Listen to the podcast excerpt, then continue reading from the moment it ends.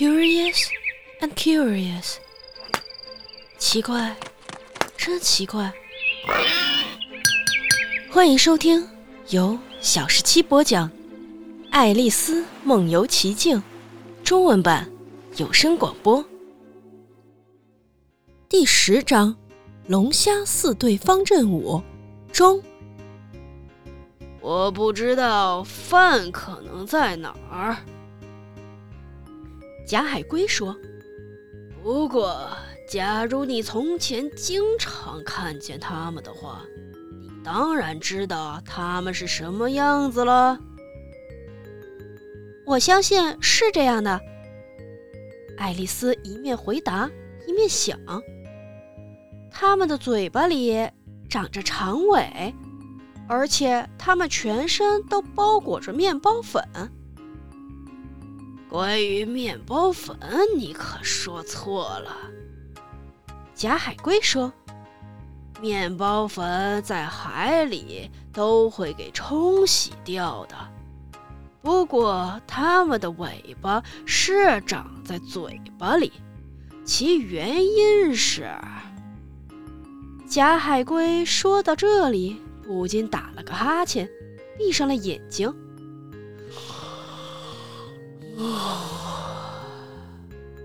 把原因等等都原原本本的告诉他吧。他对格里芬说：“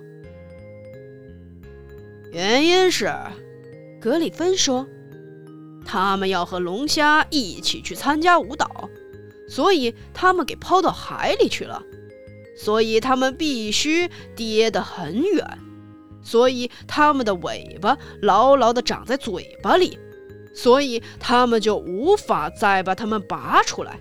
如此而已。谢谢你，爱丽丝说：“这件事非常有趣。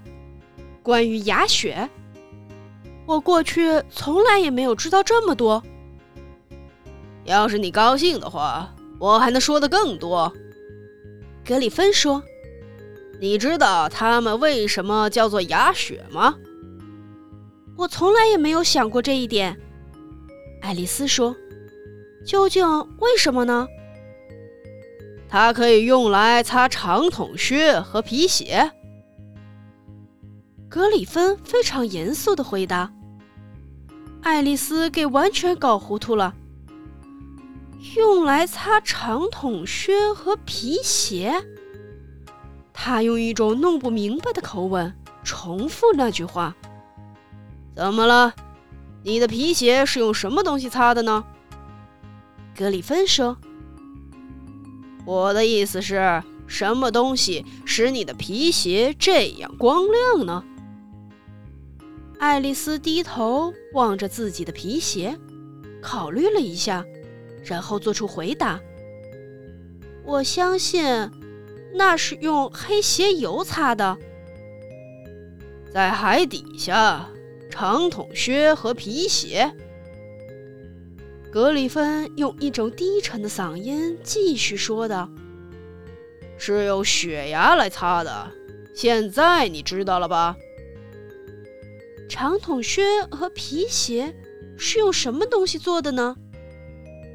爱丽丝用一种极其好奇的声调问。当然了，是用鲳鱼和鳗鱼做成的了。格里芬很不耐烦地回答：“不管哪一只小虾，都能跟你说明白的。”假如我曾经是雅雪的话，爱丽丝说，她的脑子依然在想着那只歌，我就会对那个海豚说：“喂，远着点儿。”我们可不要跟你们在一起，他们却非要跟他们在一起不可呀。假海龟说：“没有一种聪明的鱼到什么地方去的时候，不带着一只海豚。都带着，是真的吗？”爱丽丝用惊讶的不得了的声调问。当然了，假海龟说：“怎么着？假如一条鱼向我游来，跟我说他打算去旅行，我就准会问道：带什么海豚呀？我的意思是，目的吧？爱丽丝问道。我所说的，就是我的意思。假海龟用生气的声调回答说。于是格里芬添加了一句：“得了，让咱们听听你的一些冒险故事吧。”我可以把我的冒险故事讲给你们听，打从今儿早上的事情说起。爱丽丝有点胆怯地说。不过，回头说到昨天的事儿就没有益处了，因为我那时跟现在是不同的人。把这一切都说清楚。假海龟说：“不，不，先讲讲冒险故事。”格里芬用一种忍耐不住的声调说：“解释清楚需要很长一段讨厌的时间。”因此，爱丽丝开始对他们讲她的冒险故事，从她第一次看见那只大白兔讲起。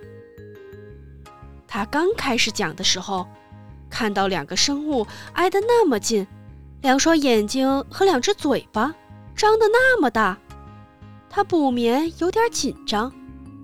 但他继续讲下去，便产生了勇气。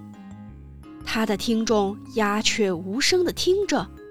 直到他讲到他对那只毛毛虫背诵了“你老了，威廉爸爸”那一段句子全部背错的时候，假海龟长长的倒抽一口冷气，说道：“这可是非常奇怪呀，全篇都奇怪到极点。”格里芬说：“全篇都背错了呀。”假海龟若有所思地重复着说：“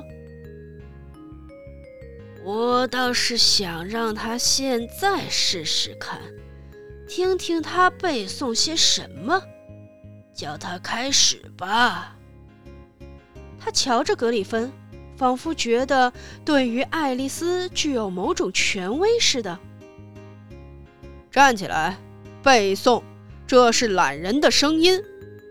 格里芬说道：“这两个生物多么会支配别人，还叫人背诵功课呢。”爱丽丝想着：“我倒不如立刻回到学校去还好。”